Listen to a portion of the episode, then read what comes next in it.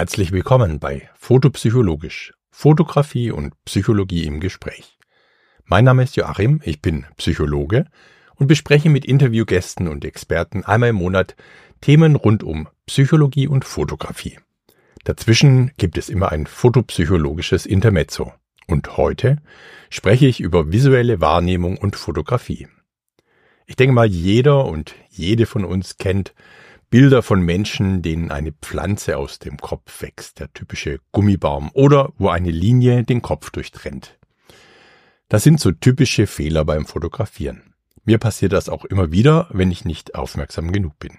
Warum so etwas recht häufig passiert und was da psychologisch dahinter steckt, möchte ich heute besprechen. Historisch wurde die Fotografie früh als realistische Wahrnehmungserfahrung verstanden. Aber die Frage ist natürlich, ob das so stimmt. Also, die Frage ist, ist die Wahrnehmung eines Fotos mit der realen Wahrnehmung identisch? Sprich, einmal wird zum Beispiel eine Stadtlandschaft betrachtet und einmal ein Foto genau dieser Stadtlandschaft. Aber bevor wir hier einsteigen, ein kleiner Exkurs, was Wahrnehmung eigentlich ist. Wahrnehmung kann als ein Vorgang der aktiven und unmittelbaren Teilhabe des Geistes an seiner Umgebung bezeichnet werden. Geist meint dabei alle mentalen Prozesse, egal ob bewusst oder unbewusst. Wahrnehmung ist ein Vorgang, weil die Umgebung in einer zeitlichen Abfolge erfasst wird. Also zum Beispiel die Wahrnehmung einer Person, die sich bewegt. Die Wahrnehmung ist aktiv, weil körperliche Tätigkeit beteiligt ist. Zum Beispiel die Bewegung der Augen. Und damit ist auch der Körper als Teil der Umgebung in unserer Wahrnehmung präsent. So und schließlich ist diese Teilhabe an der Umgebung unmittelbar, weil die Umgebung den Inhalt der Wahrnehmung bestimmt und eben nicht der Geist. Also nochmal. Wahrnehmung kann als ein Vorgang der aktiven und unmittelbaren Teilhabe des Geistes an seiner Umgebung bezeichnet werden. Alle diese Merkmale sind nun dafür verantwortlich, einen Wahrnehmungseindruck der Umgebung jetzt, in der Gegenwart, in uns zu erzeugen. Und dieser Wahrnehmungseindruck lässt sich jetzt klar unterscheiden von anderen geistigen Vorgängen wie Erinnerungen und Vorstellungen, die eben unabhängig von der unmittelbaren Umgebung entstehen. Als Ergebnis der Wahrnehmung der Umgebung resultieren jetzt zwei Aspekte.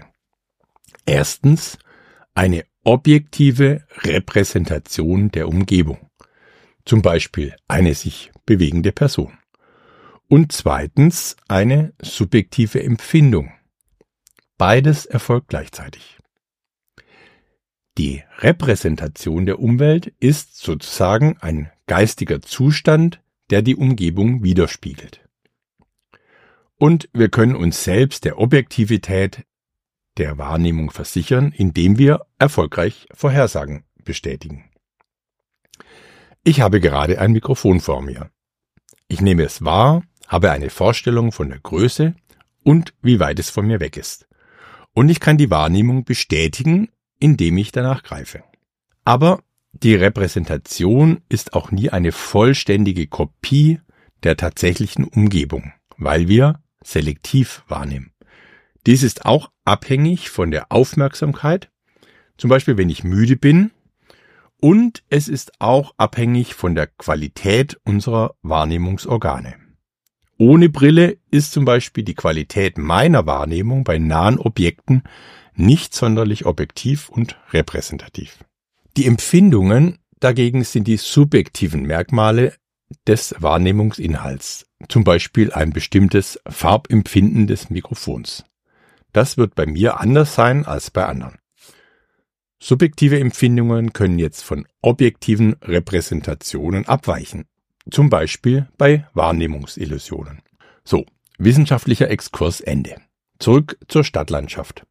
Also in beiden Fällen, wenn ich die reale Stadtlandschaft betrachte und wenn ich die identische Stadtlandschaft auf einem Foto betrachte, entsteht hier ein Bild auf der Netzhaut, das dann über den Sehnerv ins Gehirn übertragen und dort weiterverarbeitet wird.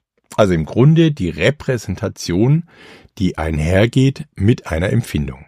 Nur wird halt beim Foto noch mehr abgebildet, zum Beispiel ein Rahmen oder der Tisch, auf dem das Foto liegt. Bei der Verarbeitung im Gehirn wird es dann wieder ziemlich subjektiv, weil viele Prozesse angestoßen werden, zum Beispiel werden Erinnerungen wach und es werden Emotionen hervorgerufen. Ganz grundsätzlich aber funktioniert die Wahrnehmung einfach so. Das passiert einfach ohne unser Zutun, genau wie das Atmen. Egal, ob ich jetzt auf ein Foto schaue oder auf eine Stadtlandschaft. Wenn ich jetzt auf eine bestimmte Stelle schaue, dann wird dieser Bereich scharf und alles drumherum verschwimmt. Bei etwas Komplexem, wie zum Beispiel unserer Stadtlandschaft, tastet der Blick quasi verschiedene Stellen ab und im Gehirn wird dann alles zu einem Gesamtbild zusammengefügt. Hier spielt dann wieder Erfahrung und Wissen eine Rolle. Die Wahrnehmung funktioniert schneller, wenn ich Wissen über Objekte habe. Zum Beispiel ein Haus ist als bekanntes Schema in uns abgespeichert. Also ich sehe nur ein Dach und schließe sofort auf ein Haus. Die Wahrnehmung kann jetzt top-down oder bottom-up erfolgen. Bei der Top-down-Wahrnehmung nutzen wir Informationen und Erkenntnisse über die Welt, die wir bereits haben. Wir wissen, dass ein Haus ein Dach hat. Wir wissen, wie eine Stadt grundsätzlich aussieht. Die Wahrnehmung wird hier stark von Erwartungen beeinflusst und die Verarbeitung erfolgt konzeptgesteuert. Bei dieser Art von globaler Wahrnehmung wird also zunächst die komplexe Struktur erkannt. Die Stadtlandschaft wird als Stadt erkannt und dann geht es ins Detail und ich sehe und analysiere Häuser und Straßen. Wenn jetzt jemand noch nie eine Stadt gesehen hat, funktioniert das so dann natürlich nicht. Bei der Bottom-up-Wahrnehmung werden dagegen sensorische Daten aus der Umwelt aufgenommen, zum Gehirn weitergeleitet und dort erfolgt die datengesteuerte Verarbeitung. Es werden also zuerst Details erfasst und dann wird auf die Gesamtbedeutung geschlossen. Ein Beispiel. Ich bin im Wald, ich nehme einzelne Bäume wahr und schließe dann auf die Gesamtbedeutung Wald. Diese Wahrnehmung vom Ganzen zum Detail und vom Detail zum Ganzen funktioniert grundsätzlich auch beim Betrachten eines Fotos. Wichtig an der Stelle sind Erwartungen. Das sind sozusagen innere Vorstellungsbilder, Erwartungen, die uns bei Wahrnehmung und Analyse der Umgebung unterstützen. Insofern resultiert das Sehen eben nicht nur aus den gesehenen Objekten, sondern es ist immer auch eine Kombination von visuellen Reizen mit Erwartungen und Vorstellungsbildern. Und wegen dieser Erwartungen gibt es Bereiche in der Umgebung, die quasi nie bewusst gesehen werden weil sie für das Erkennen keine Bedeutung haben. Vor einiger Zeit habe ich mal eine Fotoarbeit über die schmalen Bereiche zwischen zwei Häusern gesehen.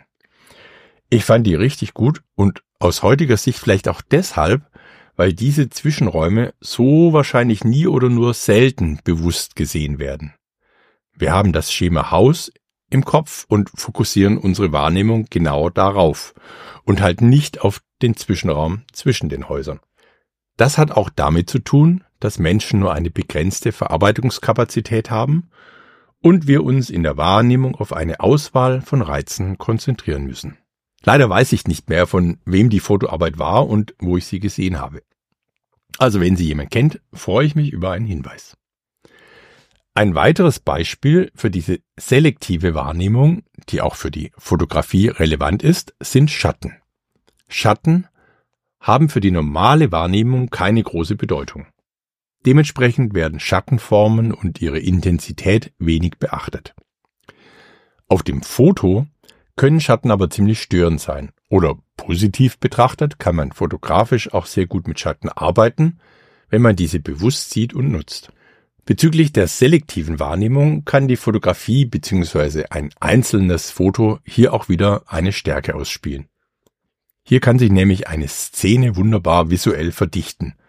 Wir haben beim Foto nur ein kleines Feld, das wir komplett scharf stellen können. Tiefenstrukturen fallen weg. Die Szene kann eher als Ganzes betrachtet werden, weil wir nicht durch mehrere Blickbewegungen Elemente wahrnehmen und dann erst zu einem Ganzen zusammenbauen müssen. Interessant ist an der Stelle auch, dass das Foto von der Stadt ja objektiv zweidimensional ist. Wir interpretieren die Stadt aber als dreidimensional, beziehungsweise es entsteht ein Tiefeneindruck.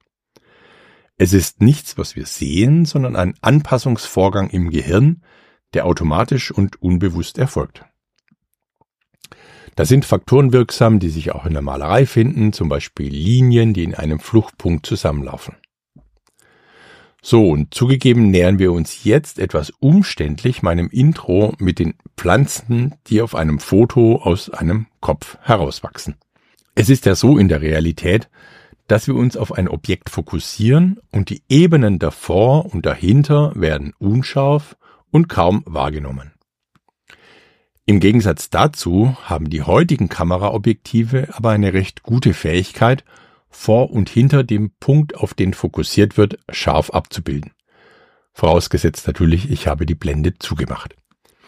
In der Realität sehen wir den Kopf der Person, richten hierauf auf unsere Aufmerksamkeit und der Gummibaum dahinter ist unscharf und wird nicht beachtet. Beim Foto fehlen die tiefen Hinweise und Kopf und Pflanze werden als zusammengehörig betrachtet. Beim Foto fehlen die tiefen Hinweise und Kopf und Pflanze werden als zusammengehörig wahrgenommen. Hier kommen auch die sogenannten Gestaltgesetze wie Gesetz der Nähe zum Tragen, die ich in einer anderen Folge näher betrachten möchte. Hier werden Dinge, die nahe beieinander sind, als zusammengehörig betrachtet. In dem Fall ist das aber nur auf dem Foto der Fall und nicht in der Realität.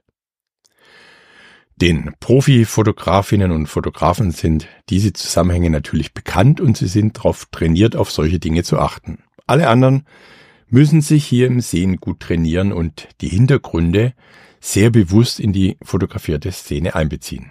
Und natürlich die Blendenöffnung gezielt nutzen. Also bezogen auf die Eingangsfrage, ob ein Foto mit der realen Wahrnehmung identisch ist, ist natürlich klar, dass dem nicht so ist.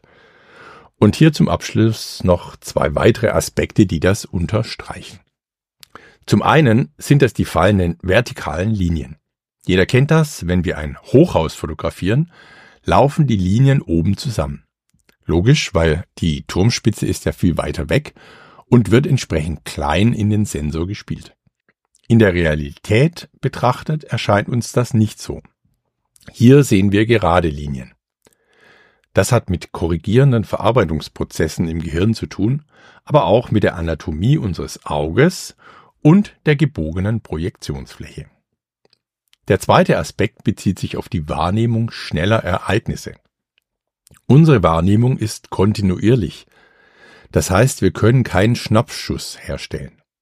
Deshalb wirken Fotos schneller Bewegungen, wie zum Beispiel das Auftreffen eines Tropfens auf die Wasseroberfläche oder die Beine eines Pferdes im Galopp so ungewohnt, weil wir dies so in der Realität gar nicht sehen können. Ja, so viel zu einigen Aspekten der menschlichen Wahrnehmung und den Unterschieden zwischen Umgebung und Foto. Und das war es auch schon für heute. Im nächsten Interview spreche ich mit dem Fotografen Götz Diergarten über Farben in der Fotografie und Expertisen zur Farbpsychologie kommen von Professor Tobias Breiner. Ja, und ich freue mich über Feedback zum Podcast, gerne bei Instagram oder per E-Mail an feedback at foto-psychologie.de. Die Show Notes zu dieser Folge mit Literaturhinweisen findet ihr auf meiner Webseite foto-psychologie.de. Dort könnt ihr euch auch für die Teilnahme an Befragungen registrieren.